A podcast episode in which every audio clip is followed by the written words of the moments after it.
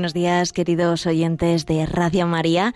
Como les hemos venido anunciando durante toda esta semana, Hoy damos comienzo en estos momentos a la ceremonia de canonización del cardenal John Henry Newman y cuatro nuevos, cuatro beatos que van a ser elevados a los altares en el rango de canonización. Nos vamos a trasladar esta mañana hasta la plaza de San Pedro del Vaticano para poder transmitirles esta ceremonia. En esta retransmisión especial nos va a estar acompañando una voz ya conocida por todos nuestros oyentes de Radio María, sobre todo en este mes tan especial del Corazón de Jesús. Se trata del Padre Víctor Castaño, director del programa Cristo Corazón Vivo. Muy buenos días, Padre. Buenos días, Cristina. Buenos días a todos los oyentes de Radio María. Es una alegría para mí poder compartir con todos vosotros eh, este momento tan emocionante, tan emotivo de la canonización de cinco eh, nuevos, nuevos santos. Eh, he tenido la suerte de poder seguir un poquito la vida del cardenal Newman y es para mí un regalo poder así estar con el Papa y con los oyentes de Radio María en esta mañana. La verdad es que es un privilegio poder compartir con usted y con todos los oyentes pues esta ceremonia tan importante de una figura, la verdad es que tan especial como la del cardenal John Henry Newman. Luego tendremos la posibilidad de, escuchar la referencia a toda su vida, pero la verdad es que yo también cuando lo estaba preparando un poco, pues veía que, que bueno, que la verdad es que es una figura muy especial, no solo para la Iglesia católica, sino para la Iglesia anglicana. Es de estos santos que no pueden pasar desapercibidos para nada en, en la Iglesia y en el mundo, ¿no? Por, por, ser una persona, pues, de un rango intelectual tan importante, teológico. Y bueno, ni él ni ninguno de los otros cuatro nombres que vamos a estar escuchando durante toda esta mañana. Efectivamente, el cardenal Newman fue quizá una de las grandes figuras del siglo XIX y una grandísima repercusión en el XX podemos recordar cómo en el pontificado del Papa Benedicto XVI eh, hubo un retorno a la Iglesia Católica de una serie importante de comunidades anglicanas. Sin duda ninguna, los estudios patrísticos y bíblicos del el cardenal Henry Newman tuvieron mucho que ver ¿eh? en, cómo eh, todo este movimiento dentro eh, de la iglesia anglicana más cercano al catolicismo, eh, bueno, pues fue reconociendo la, verdad del Evangelio y por lo tanto eh, vivieron con el deseo que, luego realizaron de, unirse ¿no? a la iglesia fundada por Cristo. Sí, hemos, yo recuerdo libros tan bonitos como Roma Dulce Hogar, ¿no? que está un poco también en torno, imagino que a todo eso que esa figura del cardenal Henry Newman y la verdad es que nosotros en la radio que seguimos dando muchas veces pues eh, el paso de muchas iglesias anglicanas, de muchas iglesias protestantes toda la iglesia en conjunto, la iglesia católica, pues son cosas, la verdad es que preciosas. Aquí se nos erizan los pelos, ¿no? Cada vez que podemos dar una noticia de esa vuelta a casa de, tantos, de tantos miembros de la iglesia, bueno, que han estado en la iglesia protestante. Tenemos también eh, la figura de Giuseppina Banini, que fue fundadora de las hijas de San Camilo. María Teresa Chiramel Maquidillán, fundadora de la Congregación de las Hermanas de la Sagrada Familia, Dulce López Ponte, de la Congregación de las Hermanas Misioneras de la Inmaculada Concepción de la Madre de Dios y Margarita Vais, Virgen de la Tercera Orden de San Francisco de Asís. Iremos conociendo la vida de estas, es bendito entre todas las mujeres, el cardenal Newman hoy en esta canonización, pero bueno, iremos conociendo un poco la figura de estas otras beatas que hoy, bueno, pues van a subir con mucha alegría por parte de todos los miembros de sus fundaciones, a, pues eso, van a ser canonizadas, van a ser santas de la Iglesia Católica todavía no tenemos, no han empezado la celebración como tal. Tenemos ese sonido de fondo que estamos escuchando de los que se están preparando para, bueno, pues para que dé comienzo esta ceremonia tan bonita y tan llena de, signos. Veremos en algunos momentos, bueno, cómo esas pequeñas reliquias serán colocadas en el altar, cómo se cantará preciosamente las letanías de los santos. La verdad es que yo cuando lo preparaba veía qué bella es la liturgia de la Iglesia y cómo nos hace meternos ¿no? en el significado de lo que vamos a celebrar hoy. Sí. Yo creo que podemos ir explicando un poquito el sentido de lo que es una canonización mientras eh, vamos esperando a que comience la, procesión de, entrada. Eh, canonizar, la palabra canonizar viene de incluir en el canon. ¿Eh? En el, canon es la plegaria eucarística o, la norma por la que se rige la oración en la eh, liturgia más importante de la, de la, Iglesia, que es la celebración de la Eucaristía. Eh, esto se nota muy claramente cuando se utiliza la plegaria eucarística primera. Normalmente cuando celebramos la Eucaristía solemos celebrar con la segunda o la tercera porque son más breves ¿no? y más fáciles de, de seguir, de entender. Eh, sin embargo, antes de la reforma del Concilio Vaticano II, cada día celebrábamos con la plegaria eucarística primera, eh, donde lo que se hace es eh, eh, recordar a los santos. Y en los primeros siglos, fijaos que la plegaria eucarística primera si la estudiamos en profundidad, no tiene ninguna referencia al Espíritu Santo. Es una cosa curiosa, ¿no? Eso nos habla de la antigüedad, ¿no? Normalmente se le atribuye a Gregorio Magno, pero yo creo que fue como el que la compiló y la, la, colocó, ¿no? Y la realzó para que se usase, ¿no? Y su, su, su gran difusor pero esa falta de referencia al Espíritu Santo a mí me da que es tan antigua, que es anterior ¿no? A las controversias de Constantinopla sobre el tema del Espíritu Santo, ¿no? es decir, que estamos en el siglo mm, seguramente tercero, cuarto. ¿Eh? que fue la época ¿no? de, las, de, las, de las controversias ¿no? en el concilio de Constantinopla. Eh, y bueno, pues eh, además también por la fecha, por los, por los santos que se van incluyendo.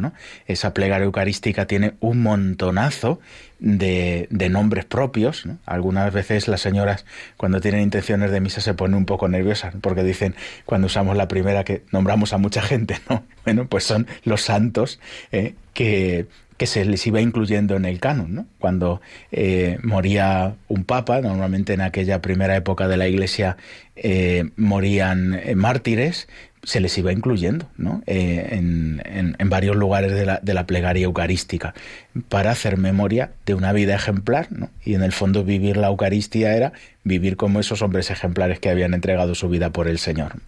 De ahí viene la palabra canonizar. ¿eh? Claro, evidentemente eh, no era una cuestión práctica cuando se sigue canonizando, gracias a Dios, siempre va habiendo cada vez más santos en la vida de la Iglesia, cada época nos trae los suyos, nunca faltan, ¿no? Y ya era imposible poder incluir todos en el canon, ¿no? Con no, porque cual... si no tendríamos una plegaria eucarística eterna, Padre. Con lo cual ya eh, se, se, cortó, digamos, esa cuestión pero eh, se sigue hablando de la costumbre de incluir en el canon, ¿no? en la lista eh, de, esos, de esos hombres ejemplares. Entonces la ceremonia de canonización no es otra cosa ¿no? que una solemne declaración oficial de esa santidad que la Iglesia en este momento declara, pero que ellos ya han, tenido y han vivido en, su vida. ¿no? Lo único que se hace de forma oficial y con la autoridad del Papa. ¿no? ¿Eh? Y como es un acto que además compromete ¿no? la fe de, lo hace el Papa como pastor de la Iglesia universal, universal y compromete en cierta manera la fe de la Iglesia por una sencilla razón, ¿no? porque el ejemplo de esa vida es conforme al Evangelio. ¿no? ¿Eh? Pues por lo tanto siempre se ha atribuido también como un acto de la infalibilidad del Papa el la canonización, ¿no? Sí, nos hace un poco, pues eso, fijarnos un poco más en esas vidas ejemplares para poder nosotros, bueno, pues intentar acercarnos un mínimo a esa vida de santidad, a esas virtudes que, que pues los cinco que hoy vamos a conocer han vivido a lo largo de su vida. Ya tenemos el comienzo de esa procesión de entrada, Padre. Les vamos a decir a nuestros oyentes que no solo pueden escucharnos a través de las ondas de Radio María, sino que van a poder seguirlo y verlo a través de nuestra página web www.radiomaria.es y a través de nuestro Facebook, para que aparte de poder escucharnos, pues puedan también ver esas imágenes donde ya vemos a diferencia de las beatificaciones, que hay un momento cuando se le declara beato a la persona que se extiende esa gran imagen que está colgada en el balcón, hoy ya vemos que esa plaza de San Pedro del Vaticano está con las imágenes de los cinco futuros santos colgadas desde ayer. Las podíamos ver en varias imágenes del Vaticano para que la gente ya pueda visualizar las caras de cada uno mm, de estos nuevos santos. Escuchamos ya también el canto de entrada, que es el cántico de, del profeta Daniel, ese cántico que rezamos en, en laudes y que es una alabanza a ese Dios eh, creador de todo.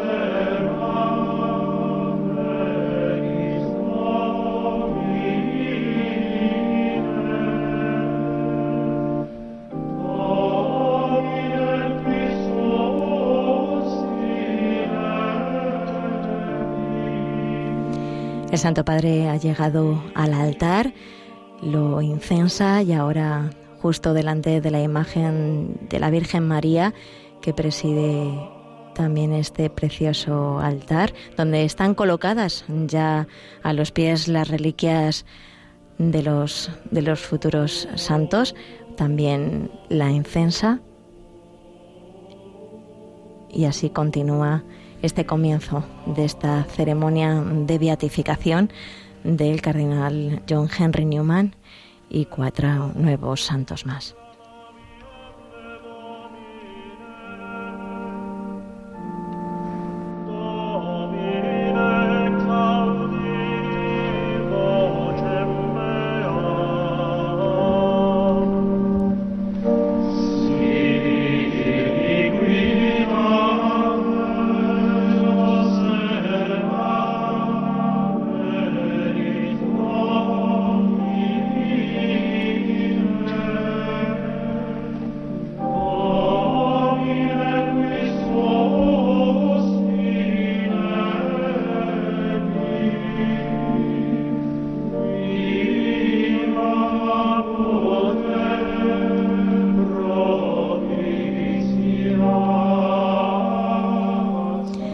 Papa Francisco llega a la sede que está justo colocada debajo de las imágenes de estos cuatro nuevos santos. En el centro esa figura del cardenal John Henry Newman, que la verdad es que no es por desmerecer, pero es como la figura ¿no? más central de esta celebración. Comienza el Santo Padre la Eucaristía con el saludo litúrgico y la invocación al Padre, al Hijo y al Espíritu Santo. Y a continuación escuchamos ya el Beni Creator, el himno al Espíritu Santo.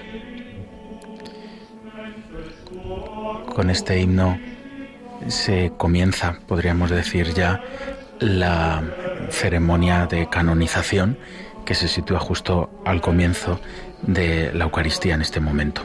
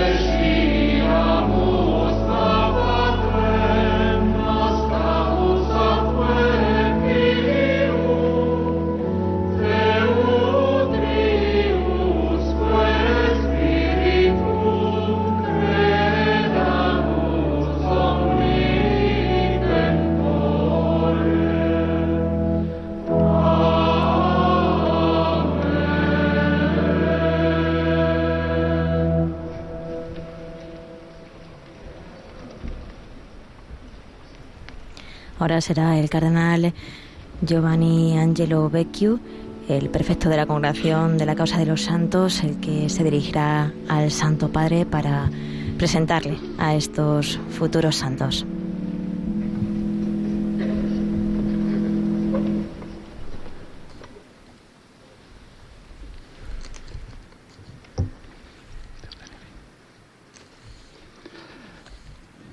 Beatissime Pater.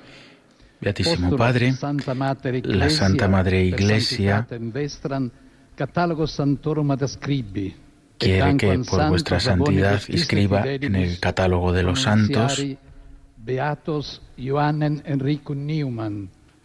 cardenal John Henry Newman, Josefina, Josefina Vanini, María Teresa Chiramel, Dulce López y Margarita Weiss.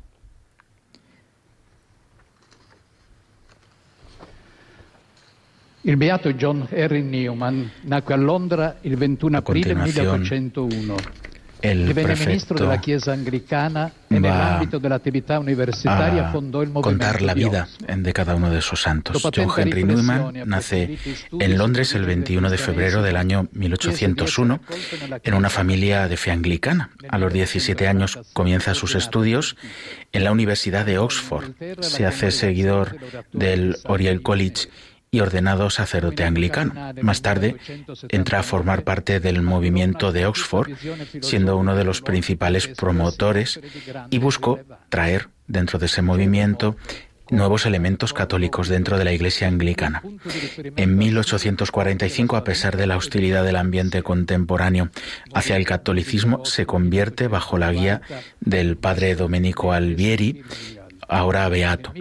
Fue ordenado sacerdote católico en Roma en 1847 y en 1848 funda el Oratorio de San Felipe Neri en Inglaterra, en Birmingham.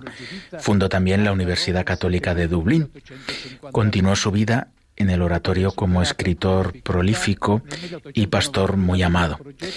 En 1879 el Papa León XIII lo nombró cardenal. Eligió como lema de su vida episcopal y cardenalicia, cor ad cor loquitur, el corazón habla al corazón. Fue cardenal pero no obispo, obteniendo un inusual permiso de residencia en Birmingham. Permanece allí en el oratorio que había fundado hasta su muerte el 11 de agosto de 1890.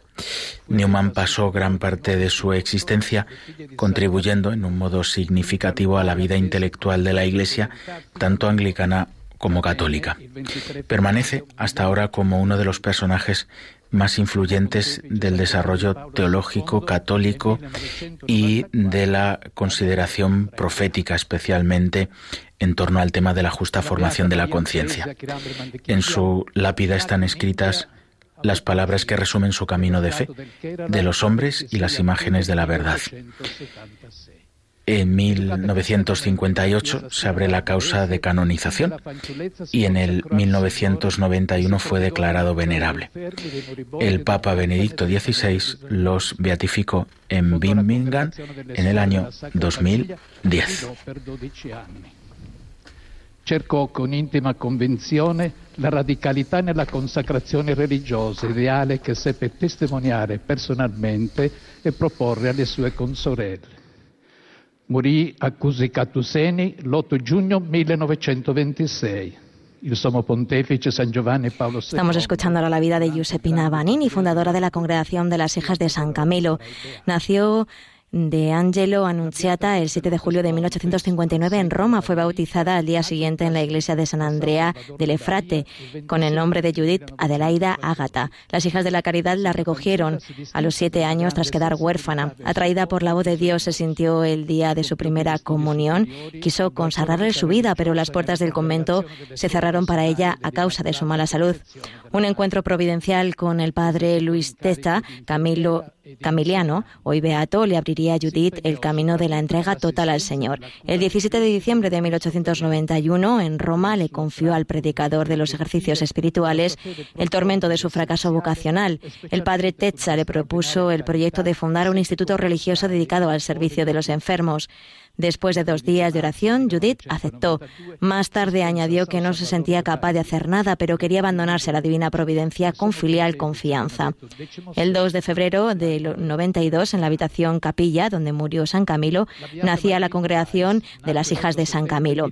Judith tomó el nombre de Sor Josefina y tres años más tarde, el 8 de diciembre del 95, pronunció sus votos perpetuos y fue elegida superiora general del instituto. Madre Josefina Vanini murió en Roma el 23 de febrero de 1911 y el 16 de octubre del 94 fue proclamada beata por San Juan Pablo II. Su santidad nos enseña también en la actualidad y a través del instituto que fundó a dar testimonio de modo sencillo y concreto de la caridad y la compasión del Señor por los pobres, los enfermos, los que sufren, con la seguridad de que cada, cada vez que lo hicisteis con uno de estos, mis hermanos pequeños, conmigo lo hicisteis. Vamos con retraso porque ya está el cardenal leyendo la vida mm, no de Margarita perdón, no de Dulce López Valls, sino eh, de, la siguiente. Entonces vamos con, con, Dulce, ¿verdad? Que nació el 26 de mayo de 1914 en Salvador de Bahía, en el seno de una familia acomodada que se caracterizaba por sus fuertes convicciones cristianas y por una intensa caridad, y desde pequeña se distinguió por una gran sensibilidad hacia los pobres y necesitados. Terminados sus estudios, eh, abraza la vida religiosa en la Congregación de Misioneras de la Inmaculada Concepción, afiliada a la Orden de los Frailes Menores, en la que trabaja como enfermera y, y maestra. Se comprometió en la instrucción de los obreros, pero también de los que más sufren, de los últimos. La obra caritativa tomó forma concreta en la fundación de una red de obras sociales y la construcción de una obra destinada a la acogida al albergue de San Antonio. Su caridad fue maternal y llena de ternura.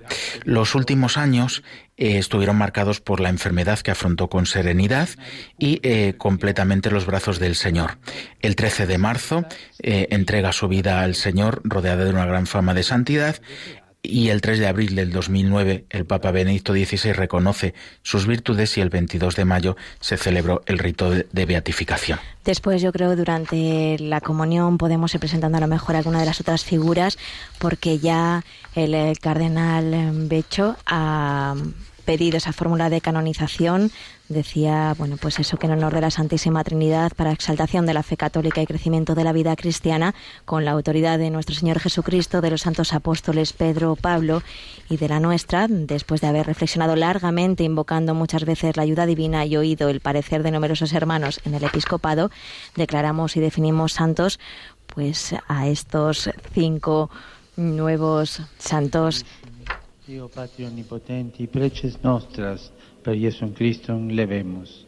Ut Beate Maria Virgines, et omnium sanctorum suorum intercessione, sua gratia susteniat, id quod solennitar acturis y así son escritos en el catálogo de los santos y establecemos en toda la Iglesia que sean devotamente honrados entre todos los santos, en el nombre del Padre y del Hijo y del Espíritu Santo. Escuchamos ahora las letanías de los santos, ¿eh? que es como esa invocación al Señor antes ya de que se lea la fórmula de, de, de canonización.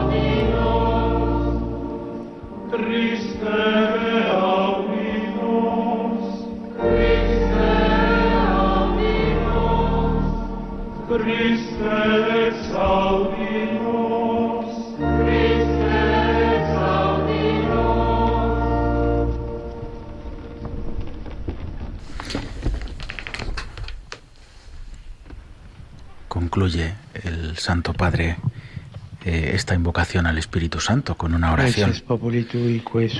Acoge la oración eh, de tu pueblo y que nuestro servicio te, te resulte agradable y eh, para que se para que para que se incremente eh, tu iglesia por Jesucristo nuestro Señor. Amén.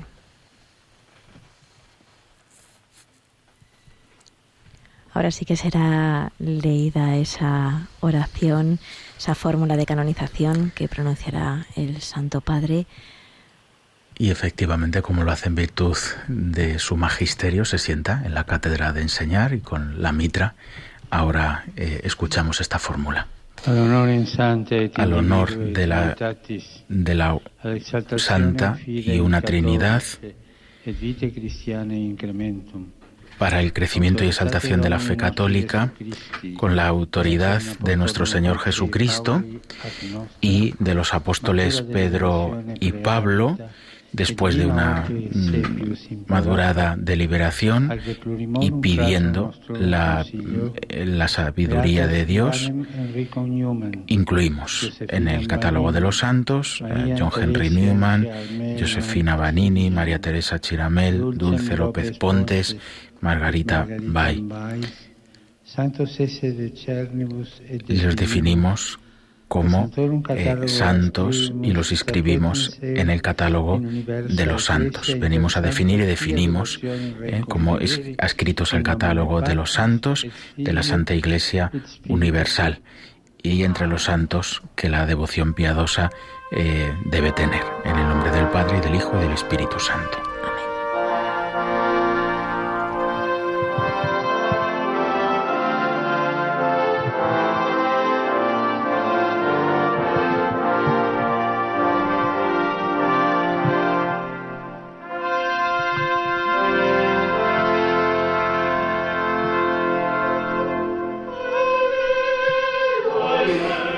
Ahora este himno de alabanza al Señor, te alabamos Señor, eh, es en el fondo pues esa alabanza al Señor en la vida virtuosa de sus santos. Son santos porque el Señor con su gracia los, ha elevado hacia esa condición propia y plena de un hijo de Dios, por su gracia, por eso le alabamos en este momento.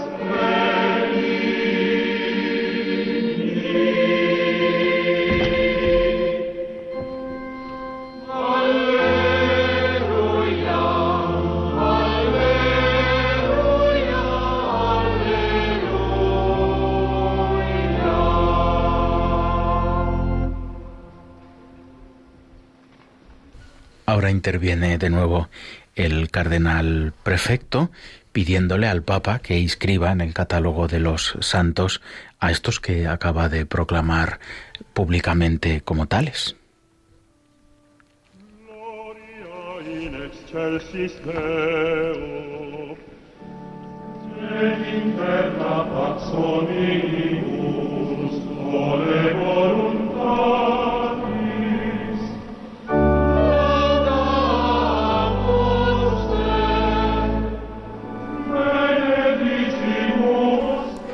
Parece que el coro se ha adelantado a las palabras del cardenal que se ha quedado con las ganas de intervenir y estamos escuchando ya el Gloria de la Misa de Angelis, así que Bueno, vamos a rezar. Escuchamos el Gloria y esperamos luego al cardenal sus palabras para esa- incluir ese- esos nombres en, en el libro de los santos. Escuchamos.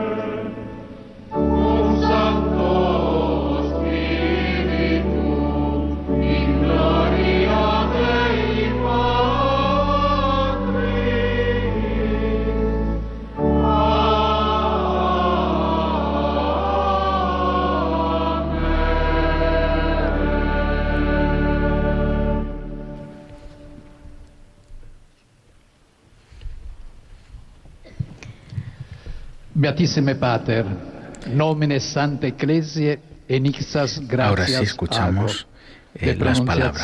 a santitate vestra facta, ac humilita erpeto ut ead an santitas vestra super per acta apostolicas Efectivamente, Beatísimo Padre, en nombre de la Santa Iglesia, agradezco a vuestra santidad la proclamación hecha y pido humildemente disponga que sea publicada la carta apostólica de la canonización.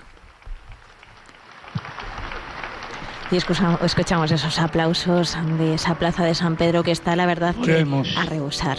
Tua nos quesumus Domine gracia, La oración colecta de este día. Te pedimos, Señor, que tu gracia nos preceda y crescet acompañe y nos sostenga continuamente en las buenas obras. Por nuestro Señor Jesucristo, tu Hijo, que vive y reina contigo en la unidad del Espíritu Santo y es Dios por los siglos de los siglos. Amén. Ahora ya escuchamos las lecturas de la palabra de Dios, que son las correspondientes a este domingo 28 del tiempo ordinario.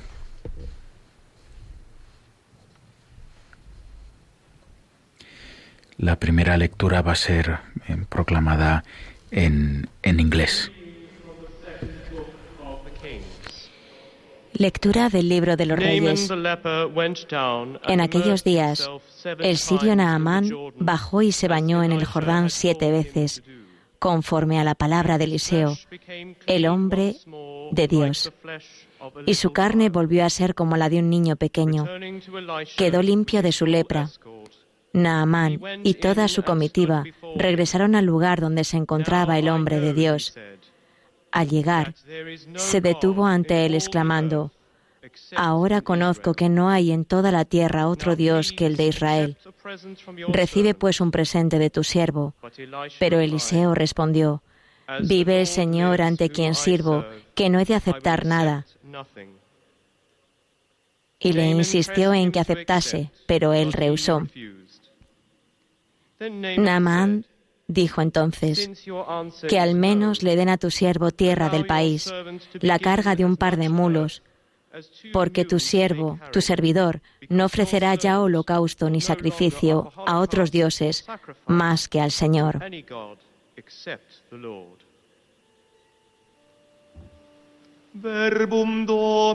Palabra de Dios.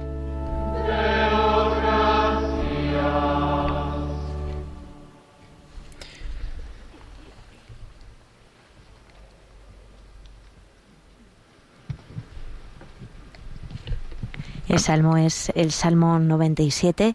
El Señor revela a las naciones su salvación.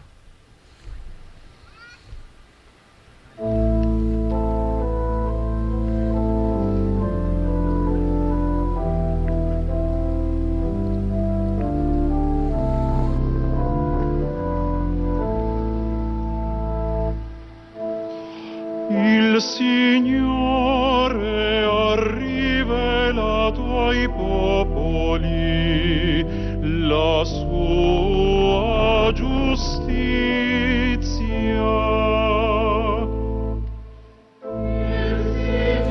Y la asamblea repite la invocación. El Señor revela a las naciones su salvación.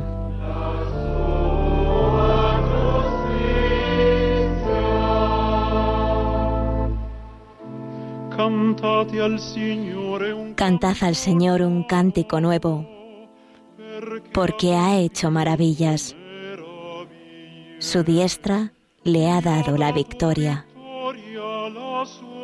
su santo brazo.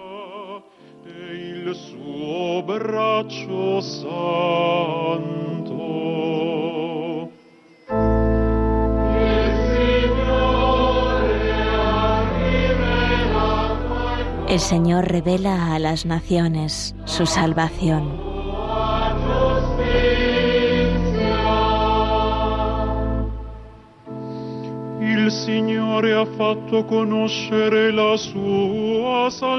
El Señor da a conocer su salvación.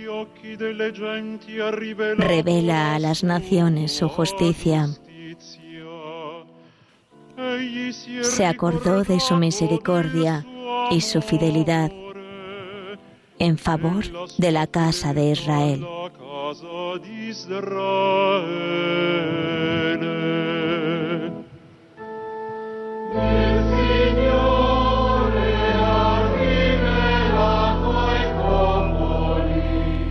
El Señor revela a las naciones su salvación. Tutti i confini della terra hanno veduto. Los confines de la tierra han contemplado la salvación de nuestro Dios. Aclama al Señor tierra entera. Gritad, vitoread, tocad. Cantate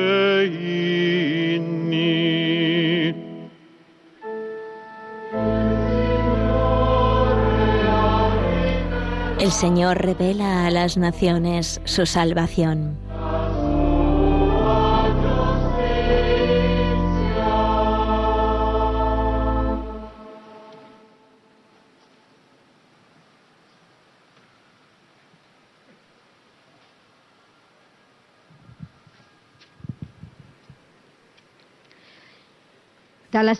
Lettera di En San italiano. Paolo Apostolo a Escuchamos en, también en lengua italiana como el Salmo. mio, Lectura de la segunda carta del apóstol San Pablo a Timoteo. Querido hermano, acuérdate de Jesucristo, resucitado de entre los muertos, nacido del linaje de David según mi evangelio, porque el que padeció hasta llevar cadenas como un malhechor, pero la palabra de Dios no está encadenada. La parola di Dio non è incatenata. Perciò io Por eso lo aguanto todo por los elegidos, para que ellos también alcancen la salvación y la gloria eterna en Cristo Jesús. Es palabra digna de crédito, pues si morimos con Él, también viviremos con Él. Si perseveramos, también reinaremos con Él. Si lo negamos, también Él nos negará. Si somos infieles, Él permanece fiel, porque no puede negarse a sí mismo. Palabra de Dios. Te alabamos, Señor. Y ahora vamos a escuchar el canto del Aleluya, como no puede ser de otra manera, justo antes de que el Evangelio sea proclamado en lengua latina y en lengua griega. Son como las dos lenguas oficiales tradicionales de la Iglesia. El latín la de la Iglesia romana y también la Iglesia oriental ha mantenido el griego en su liturgia. Por eso se hace desde este punto de vista ecuménico y universal la proclamación en estas dos lenguas.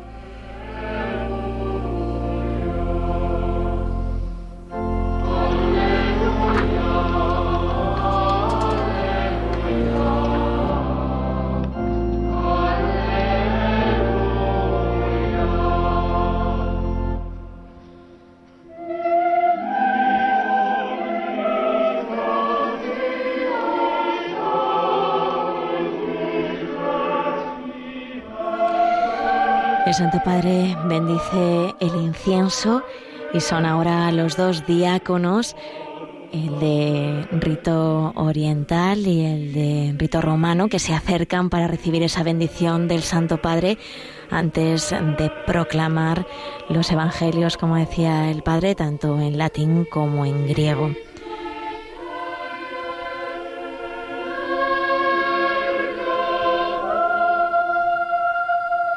Vemos la riqueza también de la liturgia, de los de los ornamentos litúrgicos, ¿no? Como un diácono va vestido de una forma y el otro de Sí, otra, ¿verdad? ambos llevan la vestidura mm, oficial del diácono en la iglesia, la dalmática, pero con algunas diferencias. ¿no? Ambos llevan la dalmática, pero una es la dalmática tradicional de la liturgia romana, que es más familiar para nosotros, mientras que el otro diácono lleva la dalmática con la estola diaconal cruzada sobre el hombro izquierdo por encima de la dalmática, ¿no? ¿Eh?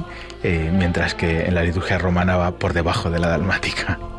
Y vemos cómo han recogido cada uno pues un libro de los evangelios que estaba sobre el altar que habían traído en la procesión de entrada y se dirigen procesionando detrás de los ciriales y del incienso hacia el lugar donde va a ser proclamada este proclamado este evangelio, esta palabra del Señor, dos libros del evangelio bellamente repujados que muestran a toda la asamblea para contemplar esa palabra que va a ser ahora proclamada, que va a ser hecha vida en esa proclamación. Primero vamos a escuchar en latín y después en griego.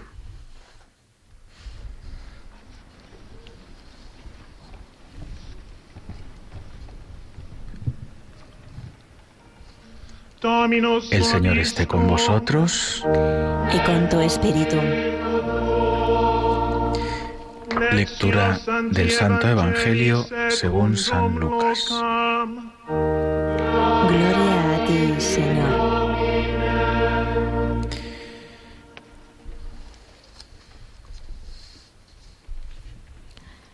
Ahora el diácono incensa el libro de los evangelios antes de, de proclamarlo.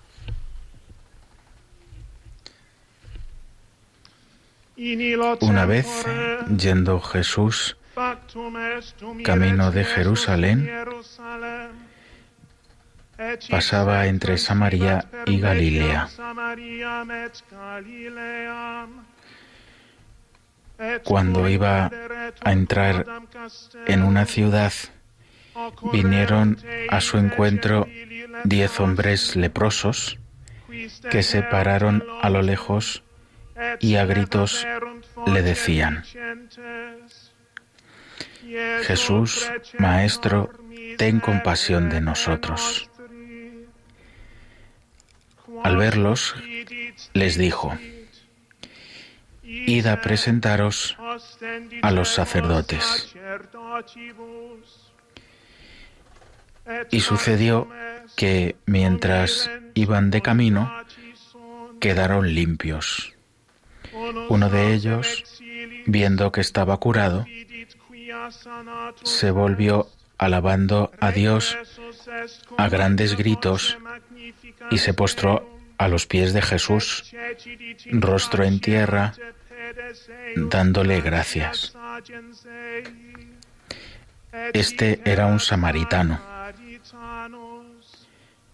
Jesús tomó la palabra y dijo, ¿no han quedado limpios los diez? ¿Los otros nueve dónde están? ¿No ha habido quien volviera a dar gloria a Dios más que este extranjero? Y le dijo, levántate, vete, tu fe te ha salvado.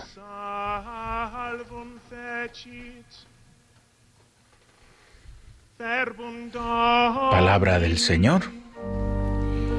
Gloria a ti, Señor Jesús.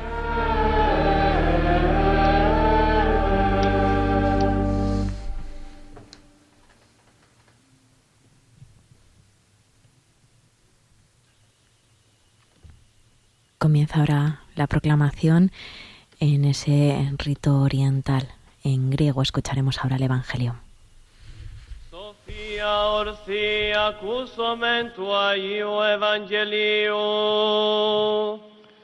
Irini Pasi.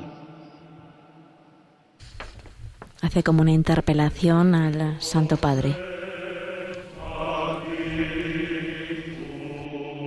Εκ του κατά Λουκάν Αγίου Ευαγγελίου το ανάγνωσμα.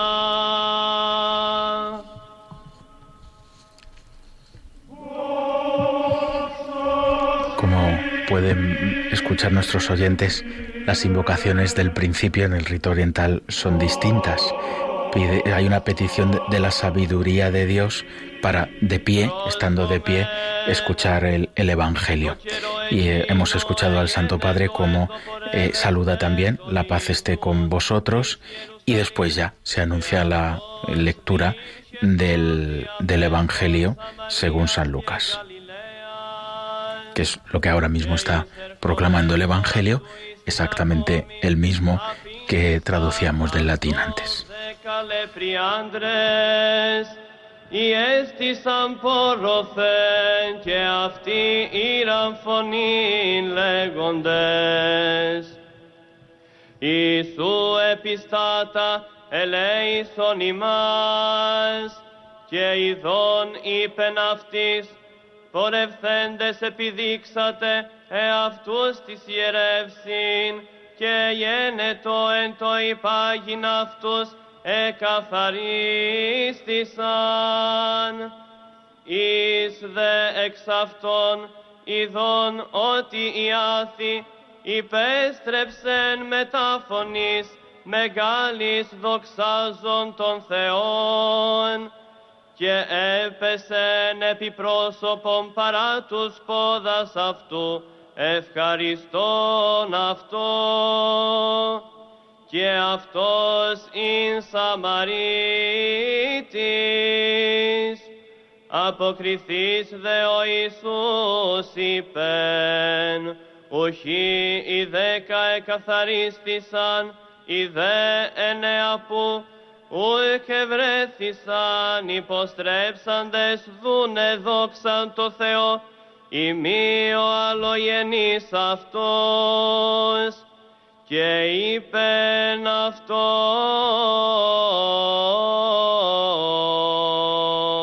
Αναστάς πορεύου η πίστη σου σε σοκένσε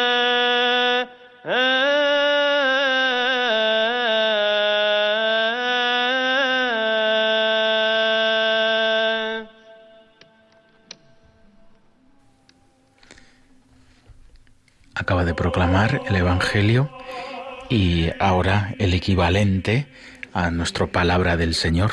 Doxa sui, Kyrie, doxa sui. ¿eh? Te alabamos, Señor, te alabamos, ¿no? Gloria a ti, Señor, gloria a ti. La verdad es que es preciosa eh, la liturgia, los rituales de nuestra amada Iglesia. Es muy bonito también pensar que el texto fue revelado así, en este idioma. Lo demás son traducciones.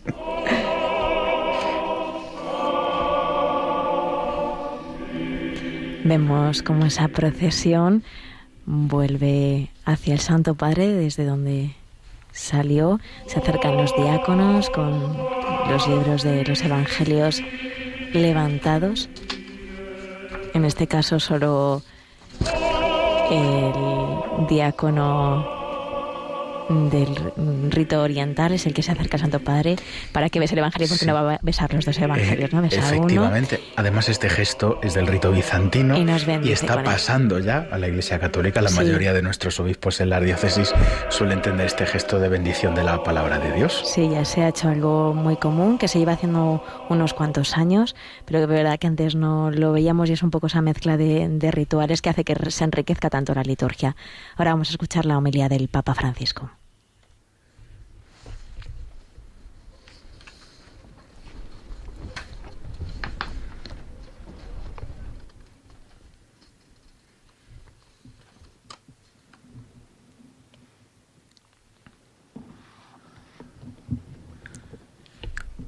La tua fede ti ha salvato. Tu fe te ha salvado. Este es el punto de llegada del Evangelio de hoy, que nos muestra el camino de la fe. En este itinerario de fe vemos tres etapas, señaladas por los leprosos curados, que invocan, caminan y agradecen. En primer lugar, invocar. Los leprosos se encontraban en una condición terrible, no solo por sufrir la enfermedad, que incluso en la actualidad se combate con mucho esfuerzo, sino por la exclusión social. En tiempos de Jesús eran considerados inmundos y en cuanto tales debían estar aislados, al margen. De hecho, vemos que cuando acuden a Jesús se detienen a lo lejos, dice el evangelista. Pero aun cuando su situación los deja a un lado, dice el Evangelio que invocan a Jesús a gritos. No se dejan paralizar por las exclusiones de los hombres y gritan a Dios que no excluye a nadie. Es así como se acortan las distancias, como se vence la soledad, no encerrándose en sí mismos y en las propias aflicciones, no pensando en los juicios de los otros, sino invocando al Señor, porque el Señor escucha el grito del que está solo. Como estos leprosos, también nosotros necesitamos ser curados, todos. Necesitamos ser sanados de la falta de confianza en nosotros mismos, en la vida, en el futuro, de tantos miedos, de los vicios que nos esclavizan, de tantas cerrazones, dependencias y apegos al juego, al dinero, a la televisión, al teléfono, al juicio de los demás. El Señor libera y cura el corazón. Si lo invocamos, si le decimos, Señor, yo creo que puedes sanarme, Cúrame de mis cerrazones, libérame del mal y del miedo, Jesús. Los leprosos son los primeros en este Evangelio en invocar el nombre de Jesús. Después lo harán también un ciego y un malhechor en la cruz. Gente necesitada invoca el nombre de Jesús, que significa Dios salva. Llaman a Dios por su nombre, de modo directo, espontáneo. Llamar por el nombre es signo de confianza y al Señor le gusta. La fe crece así, con la invocación confiada, presentando a Jesús lo que somos, con el corazón abierto, sin esconder nuestras miserias. Invoquemos con confianza cada día el nombre de Jesús, Dios salva. Repitámoslo, es rezar. La oración es la puerta de la fe. La oración es la medicina del corazón. Segunda palabra es caminar. En el breve Evangelio de hoy aparece una decena de verbos de movimiento, pero sobre todo impacta el hecho de que los leprosos no se curan cuando están delante de Jesús, sino después, al caminar. Mientras iban de camino, quedaron limpios. Se curan al ir a Jerusalén, es decir, cuando afrontan un camino de su vida. Somos purificados en el camino de la vida, un camino que a menudo es su vida, porque conduce a lo alto. La fe requiere un camino, una salida. Hace milagros si salimos de nuestras certezas acomodadas, si dejamos nuestros puertos seguros, nuestros nidos confortables. La fe aumenta con el don y crece con el riesgo. Sí, crece con el riesgo. La fe crece cuando vamos equipados de la confianza en Dios. La fe se abre camino a través de pasos humildes y concretos. Como humildes y concretos fueron el camino de los leprosos y el baño en el río Jordán de Namán.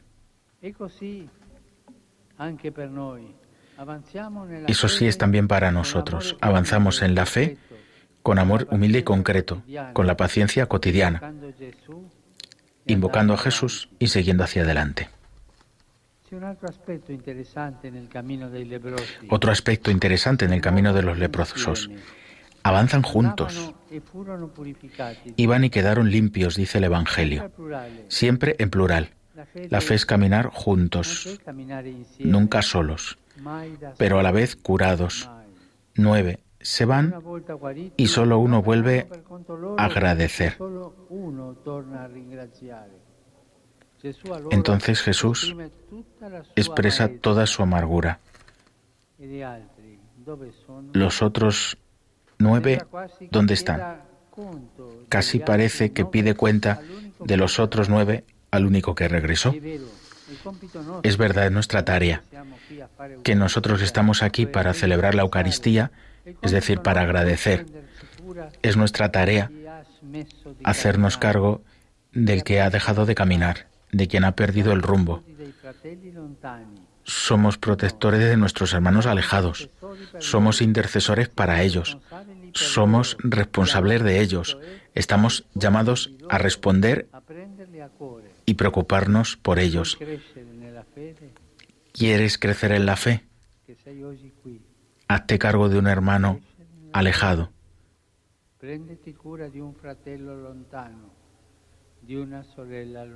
de una hermana alejada.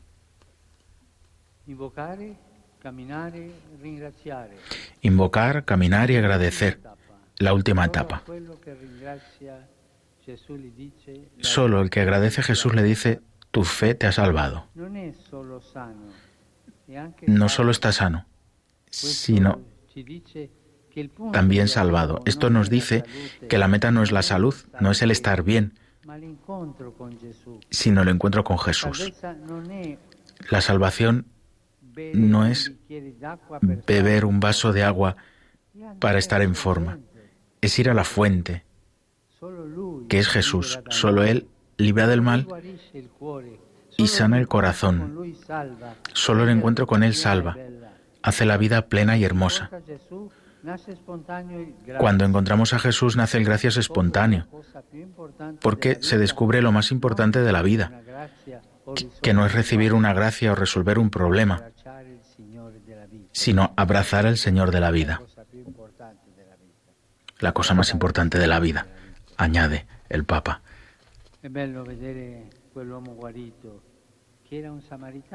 Es hermoso ver que este hombre sanado, que era un samaritano, expresa la alegría con todo su ser. alaba a Dios a grandes gritos, se postra, agradece. El culmen del camino de fe es vivir dando gracias. Podemos preguntarnos nosotros que tenemos fe, ¿vivimos la jornada como un peso a soportar o como una alabanza para ofrecer? ¿Permanecemos centrados en nosotros mismos a la espera de pedir la próxima gracia o encontramos nuestra alegría Eh. en la acción de gracias? Cuando agradecemos el Padre se conmueve y derrama sobre nosotros el Espíritu Santo. Agradecer no es una cuestión de cortesía, de buenos modales, es cuestión de fe. Un corazón que agradece se mantiene joven. Decir gracias Señor al despertarnos durante el día, antes de irnos a descansar, es el antídoto del- al envejecimiento del corazón. Así también,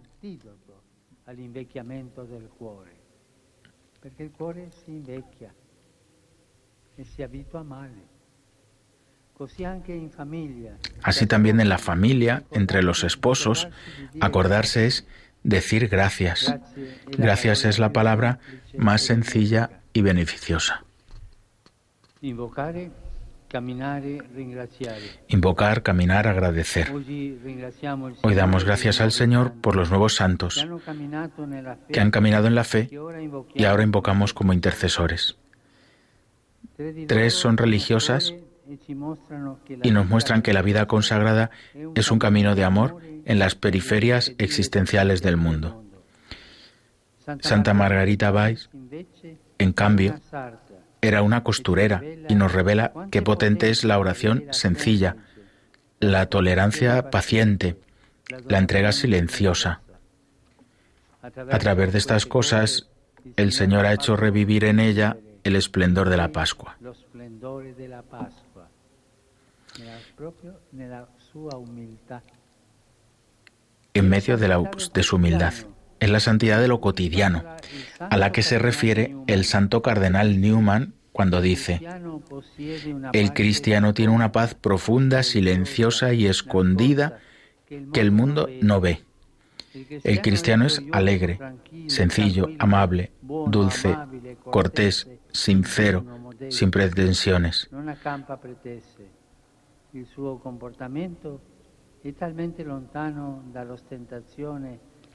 Con tan pocas cosas inusuales o llamativas en su porte que a primera vista fácilmente se diría que es un hombre corriente. Pidamos ser así, luces sencillas y amables en medio de la oscuridad del mundo. Jesús, quédate con nosotros y así comenzaremos a brillar como brillas tú,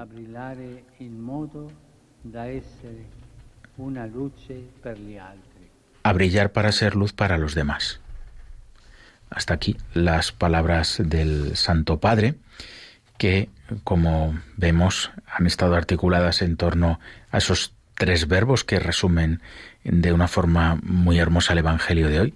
Invocar, caminar y agradecer. Estas palabras que siempre nos avisan de que ahora tenemos un momento de recogimiento, de silencio para. Pues hacer vida todo esto que el Papa Francisco nos ha ido contando Meditemos durante la homilía. Nosotros en, en la radio no podemos hacer un momento de silencio, pero bueno, como estábamos haciendo, Padre, puede seguir comentando un poco lo que el Papa Francisco nos ha querido decir durante esta homilía, esas preciosas palabras de invocar, caminar y agradecer, ¿verdad? preciosas, ¿no? que ha sabido también conectar de forma muy hermosa con la doctrina, sobre todo, ¿no? del, del cardenal del cardenal Newman, con la que ha terminado. En el fondo es invocar, que es como eh, un acto de fe. El que cree en el Señor, el que sabe que está cerca, se acerca a Él, mostrándole su necesidad. Pero evidentemente, aunque Dios se acerque a nosotros, eso implica que también nosotros nos tenemos que mover hacia Él. ¿eh? Por eso eh, el caminar. Y una vez que aquellos leprosos habían visto de forma tan bella la acción de Dios, tenían que agradecer. Eh, como siempre, como es costumbre, llama mucho la atención en este Evangelio y así lo resalta el Papa, que de diez solo volviese uno, ¿no? donde estaban los otros nueve. Y nos hablaba el Santo Padre de la importancia del, del, agradecimiento, añadía unas palabras que no estaban en el discurso escrito, hablando de cómo el agradecimiento sana el corazón. Y ahora ya sí, seguimos con la liturgia del día, el rezo del, del credo de la misa de Ángelis.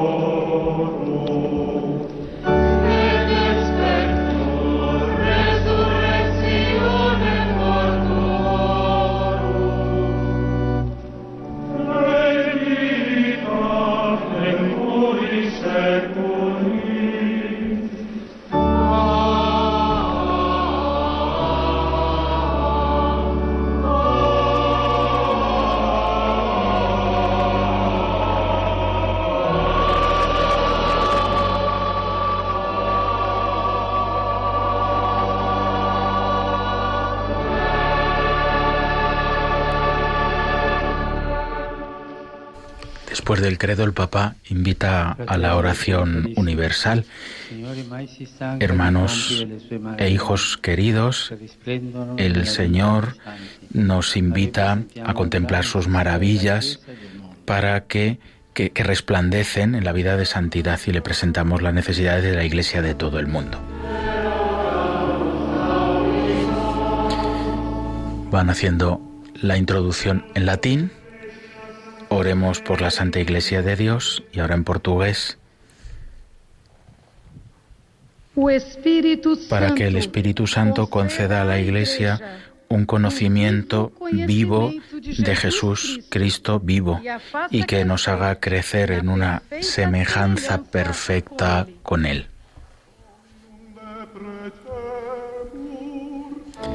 Te rogamos, óyenos. Dominum de Prechemur en latín, roguemos al Señor, te rogamos, óyenos. Ahora oramos por los moderadores, legisladores y jueces, por las autoridades públicas en francés. Que el Espíritu Santo, que nos orienta a todos hacia la verdad y el bien, guía a los gobernantes, eh, dé sabiduría a los legisladores y ilumine a los jueces. Te rogamos, óyenos. Ahora oramos por los que están consagrados a Dios. En Tedesco. Der heilige und heiligmachende Geist des Herrn Que el Espíritu Santo, santificador, habite en el corazón de las personas consagradas y los sostenga en el camino de la santidad. Te rogamos, óyenos. El diácono invita ahora a rezar por los que no tienen fe. En español. Que el Espíritu Santo, que disipa cualquier duda, revele a los incrédulos el rostro de Jesús y nos conduzca a todos a la amistad con Él.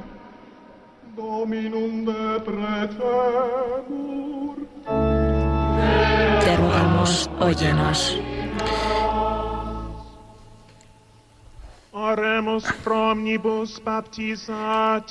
Ahora vamos a rezar por todos los bautizados en chino. Que el Espíritu Santo, que es fuente de la vida divina, custodie a los bautizados en la fe, en la esperanza y los guíe también al ejercicio de una caridad heroica.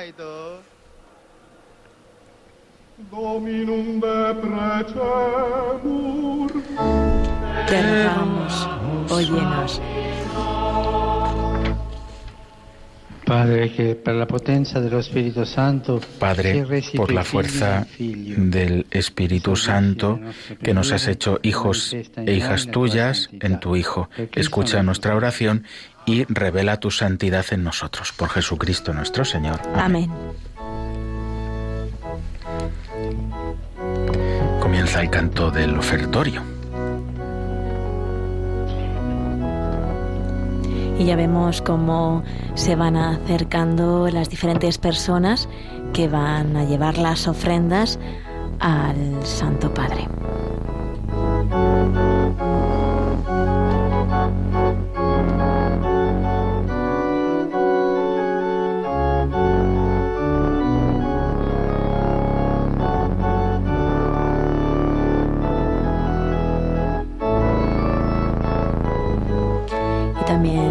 Los diáconos y los distintos maestros de ceremonias y los que colaboran en la colocación del altar ya se van acercando también para preparar esa mesa donde se va a producir el sacrificio de la Eucaristía.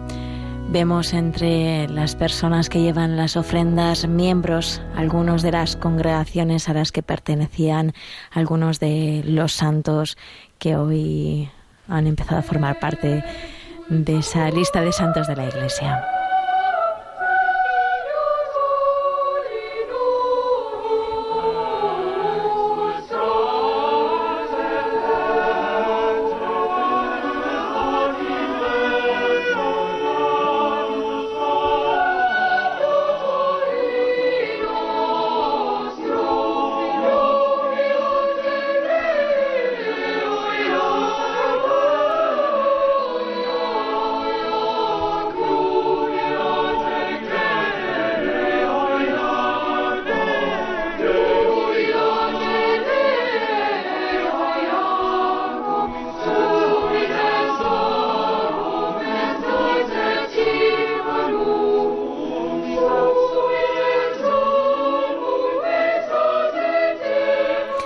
Los primeros en acercarse.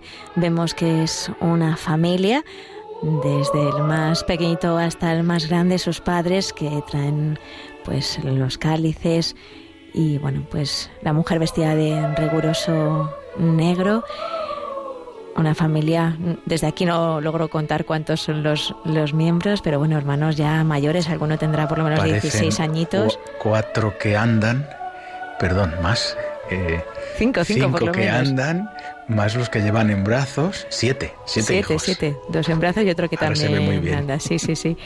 Esa familia eran los primeros en llegar a entregar las ofrendas y ahora es pues parte de, mm, de una de las comunidades de, de una de nuestras nuevas santas, creo que de Giuseppina Banini, por el hábito que lleva con una cruz, roja. roja en el pecho que llama tanto la atención. Ahora es, es otros miembros de, de otra congregación.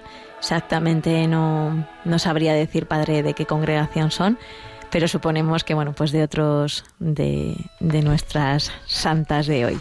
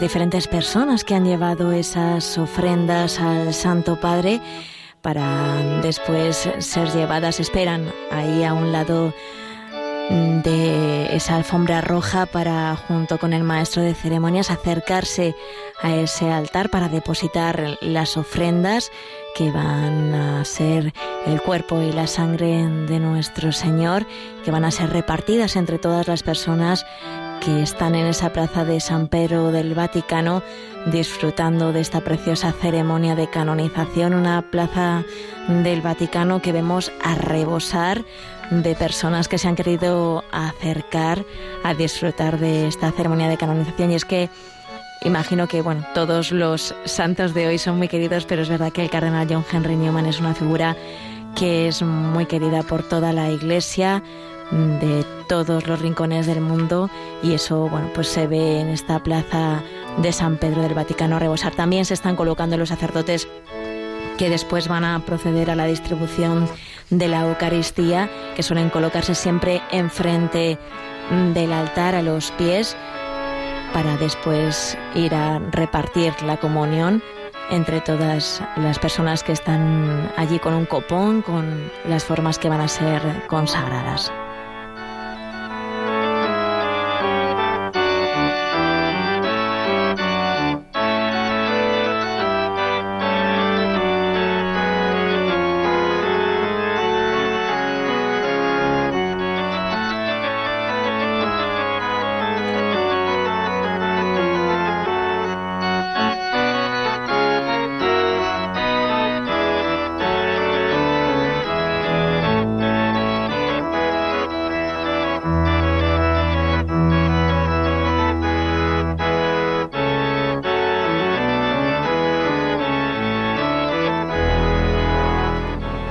Vemos cómo se acerca ya el Santo Padre hacia el altar acompañado por el maestro de ceremonias, un señor Guido Marini, para presentar estas ofrendas a nuestro Señor en este ofertorio de esta misa de canonización del cardenal John Henry Newman y esas cuatro nuevas santas que hoy han sido declaradas por parte de nuestra amada Iglesia.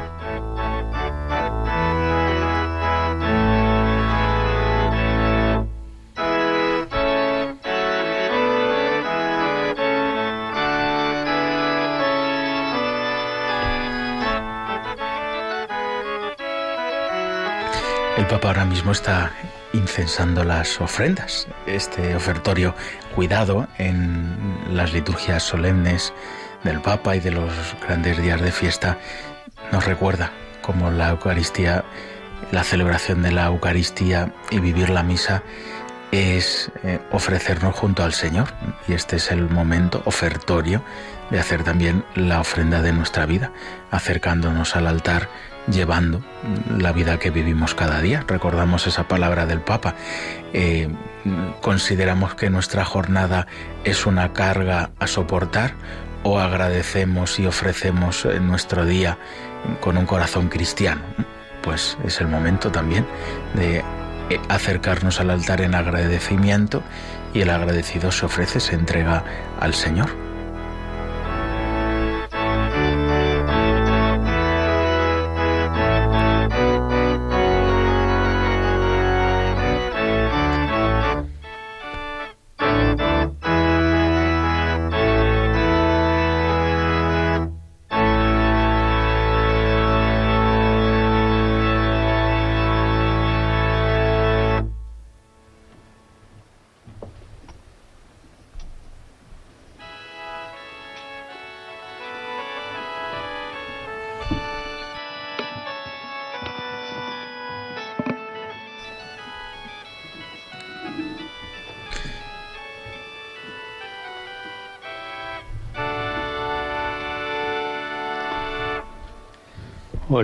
Orad, hermanos, para que este sacrificio mío y vuestro sea aceptable a Dios Padre Todopoderoso.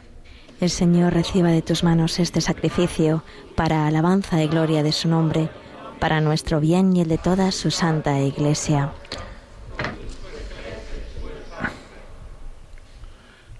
Acepta, Señor, las súplicas de tus fieles, Señor, juntamente con estas ofrendas, para que lleguemos a la gloria del cielo mediante esta piadosa celebración por Jesucristo nuestro Señor. Amén. El Señor esté con vosotros. Y con tu espíritu. Levantemos el corazón. Lo tenemos levantado hacia el Demos Señor. gracias al Señor nuestro Dios. Es justo y necesario. Es verdad, es justo y necesario darte gracias siempre y en todo lugar, Señor Padre, Dios Todopoderoso, Omnipotente por Cristo, Señor nuestro, porque a través del misterio pascual Él asumió nuestra de forma maravillosa nuestra muerte y mm, nos ha, pas- hecho pasar de la esclavitud del pecado, de la muerte a la gloria, para proclamar que somos estirpe elegida, pueblo sacerdotal, eh, pueblo de Dios, para anunciar al mundo su fuerza. Y como siempre termina el prefacio, eh, con los ángeles y arcángeles, con los tronos y dominaciones, todos, eh, con todos ellos, con todo el ejército celestial, cantamos sin fin, sin fin diciendo.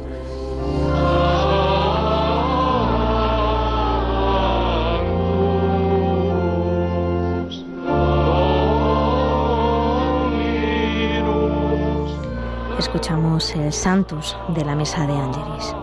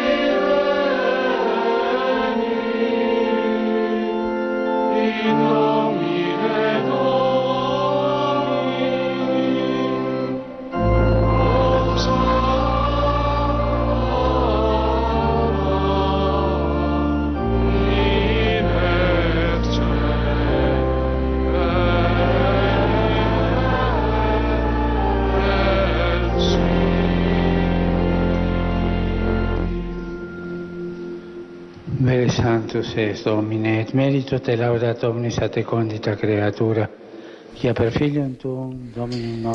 Santo eres en verdad, Señor, fuente de toda santidad. Por eso te alaban todas tus criaturas, ya que por Jesucristo, tu Hijo Señor nuestro, con la fuerza del Espíritu Santo, das vida y santificas todo. Por eso te suplicamos que santifiques por el mismo Espíritu estos dones que hemos separado para ti, de manera que se conviertan en el cuerpo y la sangre de Jesucristo, Hijo tuyo y Señor nuestro, que nos mandó celebrar estos misterios. Porque él mismo, la noche en que iba a ser entregado, tomó pan y dando gracias te bendijo. Lo partió y lo dio a sus discípulos, diciendo, Tomad y comed todos de él, porque est esto es mi cuerpo que será entregado por vosotros.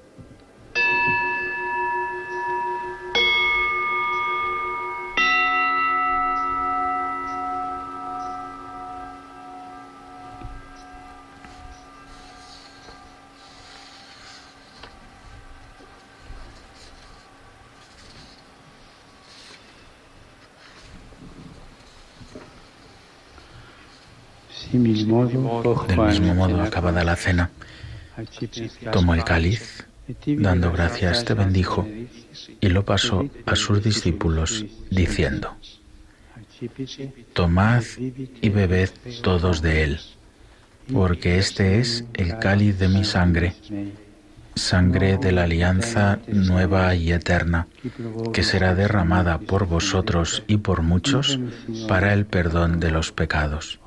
Haced esto en conmemoración mía.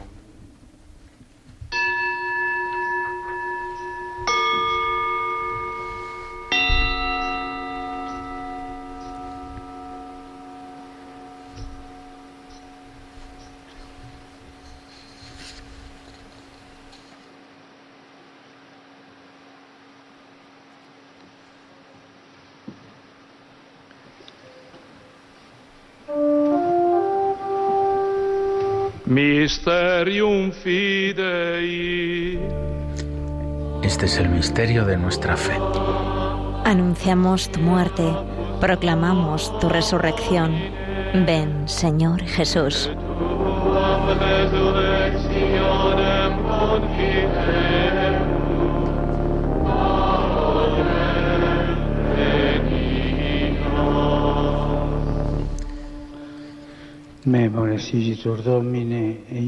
Así pues, Padre, al celebrar ahora el memorial de la pasión salvadora de tu Hijo, de su admirable resurrección y ascensión al cielo, mientras esperamos su venida gloriosa, te ofrecemos en esta acción de gracias el sacrificio vivo y santo.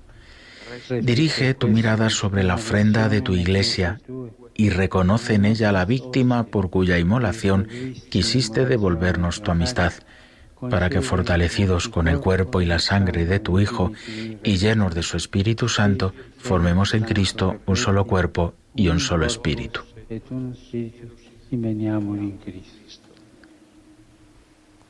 Que Él nos transforme en ofrenda permanente, para que gocemos de tu heredad junto con tus elegidos, con María, la Virgen Madre de Dios, su esposo San José, los apóstoles y los mártires y todos los santos, por cuya intercesión confiamos obtener siempre tu ayuda. Cita ahora los santos. Dulce et Margarita, et omnibus santis, quorum intercessionem perpetuo apud te confidimus adiuvari. Te pedimos, Padre, que esta víctima de reconciliación traiga la paz y la salvación al mundo entero. Confirma en la fe y en la caridad a tu iglesia peregrina la tierra, a tu servidor, el Papa Francisco, con los obispos universales del todo el universo, el orden episcopal, los presbíteros y diáconos y todo el pueblo redimido por ti. Atiende los deseos y súplicas de esta familia que has congregado en tu presencia. Reúne en torno a ti, Padre misericordioso, a todos tus hijos dispersos por el mundo, a nuestros hermanos difuntos, a cuantos murieron en tu amistad, recíbelos en tu reino, donde esperamos gozar todos juntos de la plenitud eterna de tu gloria. Por Cristo, Señor nuestro, por quien concedes al mundo todos los bienes. Et cum ipso et in ipso. A ti, Dios Padre Omnipotente, en la unidad del Espíritu Santo, todo honor y toda gloria por los siglos de los siglos. Amén.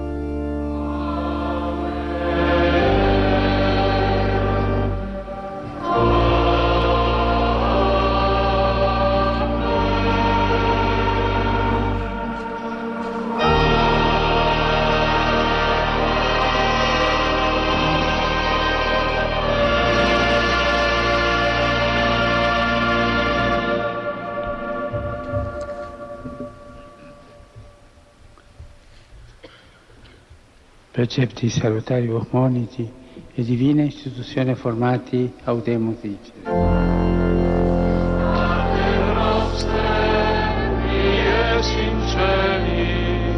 Padre nuestro que estás en el cielo, santificado sea tu nombre. Veniat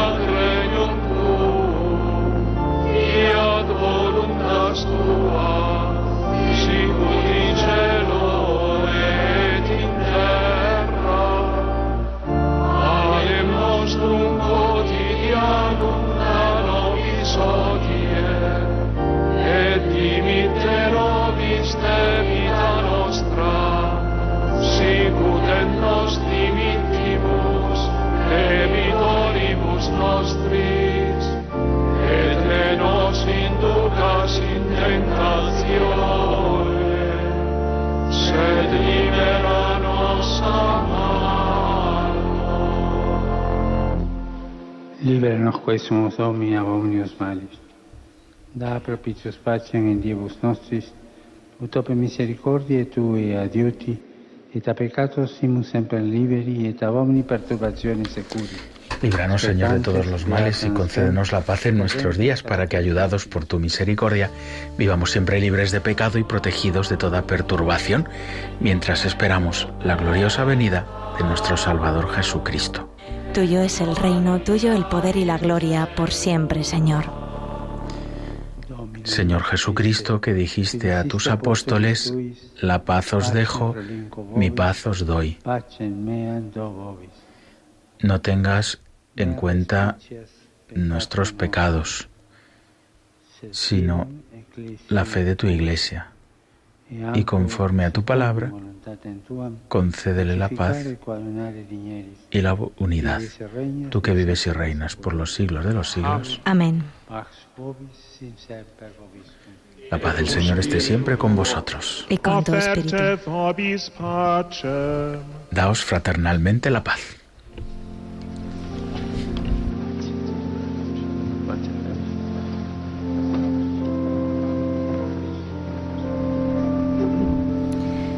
Pues desde Radio María también, Padre, damos esa paz a todas las personas que nos están escuchando, a todos los enfermos, a todos los que hoy no van a poder acercarse a la iglesia, compartir con su comunidad la celebración de la Eucaristía, pues la paz del Señor para todos ellos, desde aquí, desde todos los que formamos parte de, de esta casa.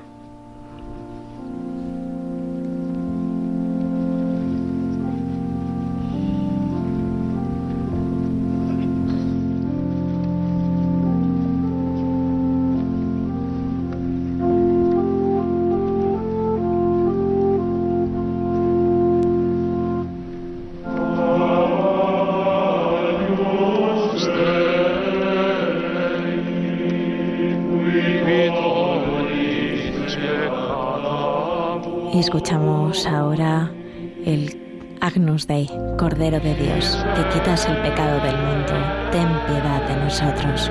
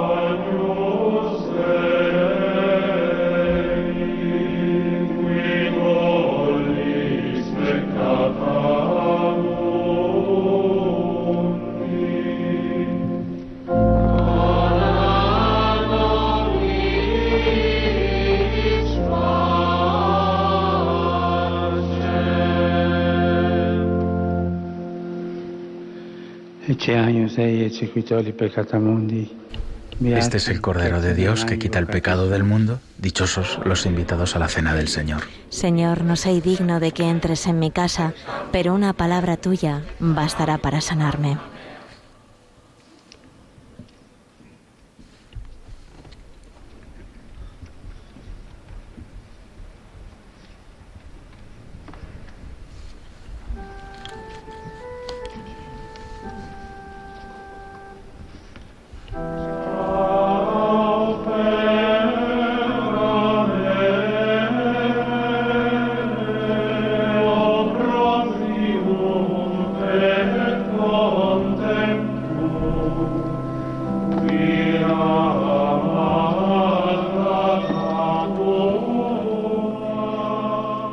Nosotros también desde aquí hacemos esa comunión espiritual para todos aquellos que hoy no puedan, como decíamos antes, acercarse a recibir al Señor en ninguna de sus parroquias más cercanas.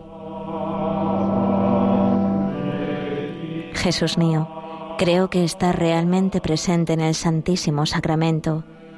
Te amo sobre todas las cosas y te deseo en el interior de mi alma ya que en este momento no puedo recibirte sacramentalmente. Ven al menos espiritualmente a mi corazón. Estando dentro de mí, yo te abrazo y me uno todo a ti. No permitas nunca que me separe de ti.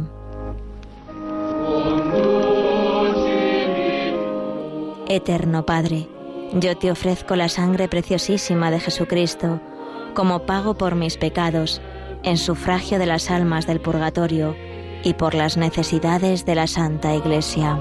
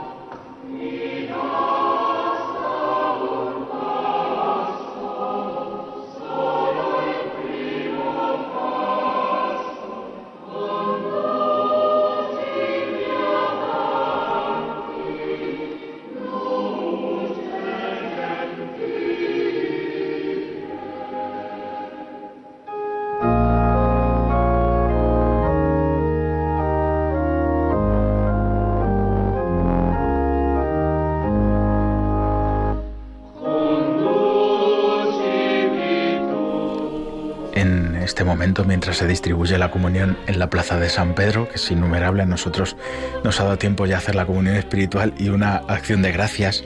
Y vamos a aprovechar para retomar lo que dejábamos al principio, porque el prefecto de la congregación de los, de los santos hizo un resumen muy, muy pequeñito de, de los cinco nuevos santos y vamos nosotros ahora a retomar unos detalles de, de la vida de estos hombres, de este hombre y estas cuatro mujeres que mm, tan edificantes son.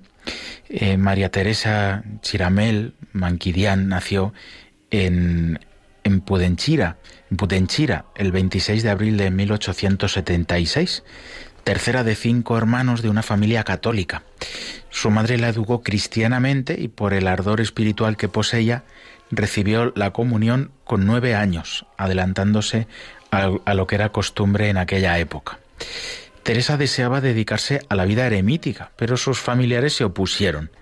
Dotada de una sensibilidad muy profunda y compasión hacia la humanidad sufriente y familias en dificultad, se puso al lado de los pobres, enfermos, moribundos y excluidos. Ella misma salía para encontrar a las personas necesitadas en sus familias y visitó las casas de todos sin distinción de casta o credo. Llena de intenso amor al Señor tuvo visiones, éxtasis y estigmas. En 1913 el obispo, Monseñor John Menacheri, comprendiendo su deseo de consagrarse totalmente a Dios, le dio permiso para construir un eremitorio que se convirtió el 14 de mayo de 1914 en la sede de la comunidad denominada Congregación de la Sagrada Familia. El obispo nombró a Teresa Madre Superiora y la fama de su vida santa y el apostolado de la familia atrajeron a muchas jóvenes a consagrarse en la nueva congregación que creció en número y vitalidad, viviendo en oración y penitencia. Personas de todos los estratos sociales acudían a ella para resolver sus problemas familiares. Murió el 8 de junio de 1926 tras una herida en la pierna que a causa de la diabetes resultó mortal. La fama de santidad de Madre María Teresa se difundió rápidamente y su tumba es meta de peregrinación. Fue beatificada el 9 de abril de 2000 por el Papa San Juan Pablo II. Es invocada como protectora de las familias en dificultad e intercesora de las parejas que no tienen hijos. Pues esta es la vida de María Teresa y tenemos santos de, de todos los lugares, regiones. Ella es de la zona de la India y desde esa santa nos vamos a Margarita Weiss, que era de Friburgo, en Suiza. Nació en La Piegas, en la parroquia de Sibiriet, el 8 de septiembre de 1815. Sus padres eran agricultores y buenos cristianos. A los 15 años aprendió el oficio de modista que ejerció a domicilio y en las familias vecinas. Desde muy joven recibió como don del Espíritu Santo un gran amor a la oración. Dejaba a menudo los juegos y los amigos para retirarse a su habitación a orar. Pasó su vida en la familia, dedicada a las tareas domésticas y a la costura, creando una atmósfera de buen humor y de paz entre sus tres hermanos y sus tres hermanas. Cuando su hermano mayor se casó, sufrió la hostilidad de su cuñada, que le reñía por el tiempo que pasaba en oración. En la parroquia fue modelo de laica, llena de celo, Dedicó su tiempo libre a un apostolado activo entre los niños, a los que enseñaba el catecismo de acuerdo con su edad, formándolos en la vida moral y religiosa personal. Preparaba con gran solicitud a las muchachas para su futura misión de esposas y madres. Visitaba infatigablemente a los enfermos y moribundos. Los hombres hallaban en ella a una amiga fiel, llena de bondad. Introdujo en la parroquia las obras misionales y contribuyó a difundir la prensa católica. Se hizo incansable apóstol de la oración, consciente de su importancia vital para todo cristiano. Amaba profundamente a Jesús Eucaristía y a la Virgen. Vivía continuamente en la presencia de Dios. A los 35 años le sobrevino un cáncer en el intestino que los médicos no lograron detener. Margarita pidió a la Virgen le cambiase estos dolores por otros que le permitieran participar más directamente en la pasión de Cristo. El 8 de diciembre de 1854, en el momento en el que el Papa Pío IX proclamaba en Roma el dogma de la Inmaculada Concepción, le sobrevino una enfermedad misteriosa que la inmovilizaba en éxtasis todos los viernes, mientras revivía en el espíritu y en el cuerpo los sufrimientos de Jesús desde Getsemaní hasta el Calvario recibió al mismo tiempo los estigmas de la crucifixión, que disimulaba celosamente a los ojos de los curiosos. En los últimos años de su vida, el dolor se hizo más intenso, pero lo soportó sin un lamento, abandonándose totalmente a la voluntad del Señor. Murió, según su deseo, en la fiesta del Sagrado Corazón, el viernes 27 de junio de 1879, a las 3 de la tarde. Una vida impactante, ¿verdad, padre? La de esta Margarita. y bien aprovechada, ¿verdad? Sí, sí, 35 años y la verdad es que cuando leemos la vida de los santos, pues nos estimulan, ¿no? A pues esas pequeñas piedrecitas que tenemos en el camino, intentar vivirlas de una forma distinta. Claro, la Iglesia gasta tantos esfuerzos en la canonización de sus santos, ¿no? Y los celebra de esta manera tan solemne precisamente por esto, ¿no? Pensamos eh, eh, solamente pensando en los fieles que hay en la Plaza de San Pedro y en tantos que siguen por los medios de comunicación, el estímulo que nos hace para, en el fondo, dedicarnos a lo esencial de la vida. Vamos con la última, ¿no? Con Dulce López que en el siglo se llamaba María Rita. Nació el 26 de mayo de 1914 en San Salvador de Bahía, en el seno de una familia acomodada que se caracterizaba por sus fuertes convicciones cristianas y por una intensa caridad. Desde pequeña se distinguió por una gran sensibilidad hacia los pobres y los necesitados. Terminados los estudios superiores, abrazó la vida religiosa en la Congregación de Religiosas Misioneras de la Inmaculada Concepción de la Madre de Dios, afiliada a la Orden de los Frailes Menores, en la que trabajó como enfermera y maestra. Animada por un gran impulso misionero, se comprometió profundamente en la instrucción de los obreros, pero fue sobre todo en la asistencia y en el cuidado de los últimos y de los que más sufren que ejercitó su generoso servicio. La obra caritativa de Sor Dulce tomó forma concreta con la fundación de una red de obras sociales y con la construcción de una estructura destinada a la acogida, el albergue San Antonio. Su caridad fue materna y llena de ternura. Su dedicación a los pobres tenía una raíz sobrenatural y obtuvo de lo alto las energías y los recursos necesarios para dar una vida para dar vida a una admirable actividad al servicio de los pobres. Los últimos meses de la nueva santa estuvieron marcados por una enfermedad que afrontó con serenidad y abandonada completamente en los brazos del Señor. El 13 de marzo de 1992, Sor Dulce murió en San Salvador de Bahía, rodeada de una gran fama de santidad. El 3 de abril del año 2009, el Papa Benedicto XVI reconoció la heredidad de las virtudes y el 22 de mayo de 2011 se celebró el rito de la beatificación. Escuchamos ya la oración final de la misa. Señor, te pedimos humildemente a tu majestad que así como nos fortaleces con el alimento del santísimo cuerpo y sangre de tu Hijo, nos hagas participar de su naturaleza divina. Por Jesucristo nuestro Señor. Amén. Despedimos ya al padre. Hay obligaciones dominicales. Muchísimas gracias, padre. a todos. Desidero salutare e ringraziare tutti voi. Ringrazio i fratelli cardinali e vescovi, come pure i sacerdoti. Damos la bienvenida a nuestra compañera Cándida Gabacci, que nos va a seguir ayudando en la traducción del Papa Francisco. Especialmente coloro che appartengono alle famiglie spirituali. Buenos días, Cándida. Vamos a ver qué nos está contando ahora el Papa, está dando las gracias a todos los presentes. Sí, sí. sono venuti qui los que vinieron Saluto aquí. las delegaciones oficiales de diversos países. Eh, quiere, está saludando las delegaciones oficiales de los de distintos países, eh, particularmente el señor presidente de la República Italiana y su Alteza el Príncipe de Gales. Y de hecho, con su testimonio evangélico, estos santos favorecieron la, el crecimiento espiritual y social de las respectivas naciones. Quiero dirigir un pensamiento especial a los delegados de la comunión anglicana con muchísima gratitud por su presencia. Y, también le doy la bienvenida a ti, querido hermano. Saludo a todos vosotros, queridos peregrinos, como también a los que han acompañado esta misa por la radio y la televisión. Y un saludo especial a los fieles de Polonia, que hoy celebran el Día del Papa. Quiero agradecerlos por sus oraciones y por su cariño constante.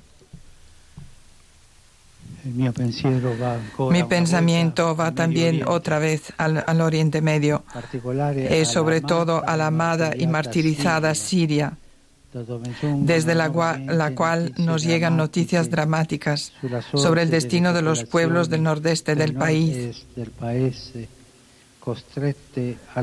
obligados a abandonar sus casas por el despliegue de las acciones militares. Entre estos pueblos existen muchísimas familias cristianas. y a todos los que están involucrados en esta guerra y a la comunidad internacional quiero renovar mi súplica de empeñarse con sinceridad en el diálogo para buscar soluciones eficientes, eficaces.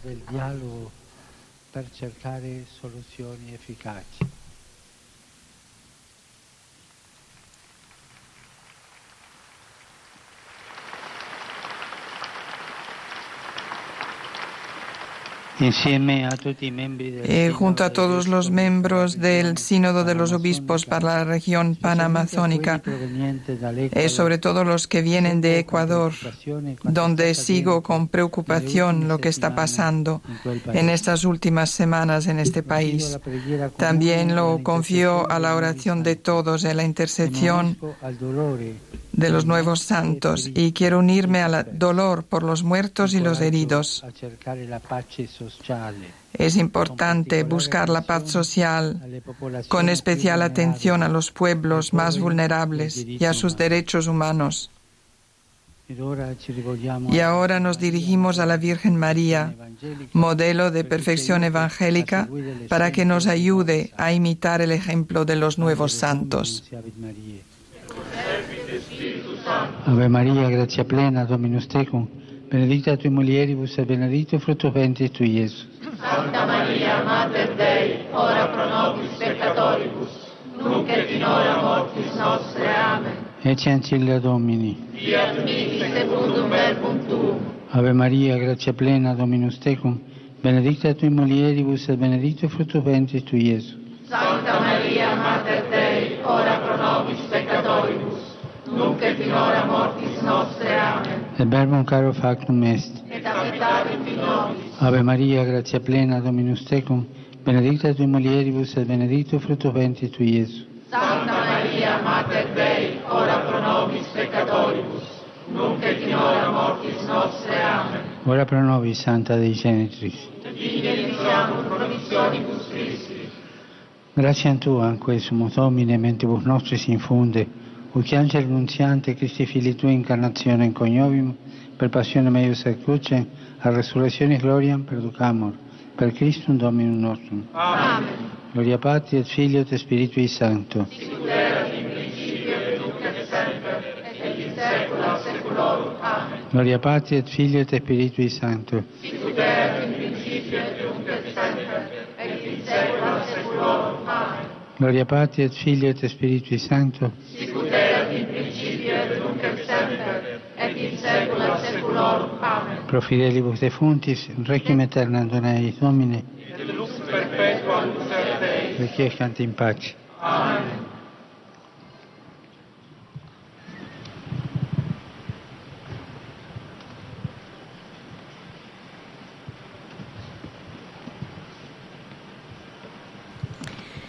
El Papa se dispone para dar la bendición final de esta celebración cuando son las 12 en punto. Dominus Vobiscum, Et cum spiritu tuo. sit nomen con Domini benedictum.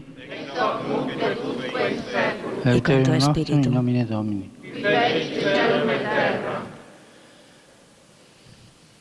Benedicat vos, omnipotens Deus, Y la bendición. Pater, et Filius, et Spiritus Sanctus. Est.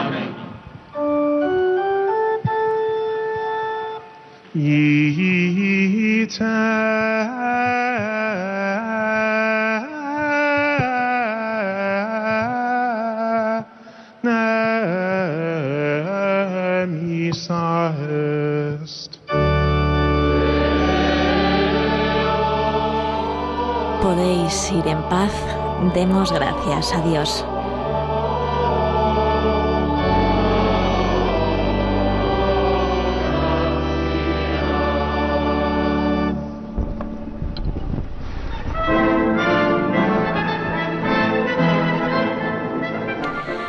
Pues de esta manera concluye esta celebración de la Santa Misa de Canonización de estos nuevos santos que con alegría celebramos en la Iglesia Católica. Llevamos conectados para esta celebración desde las 10 de esta mañana. Hemos escuchado pues la vida de este cardenal John Henry Newman, la de la nueva santa Giuseppina Banini, la de María Teresa Chiramel Manquidillán, la de también Dulce López Pontes.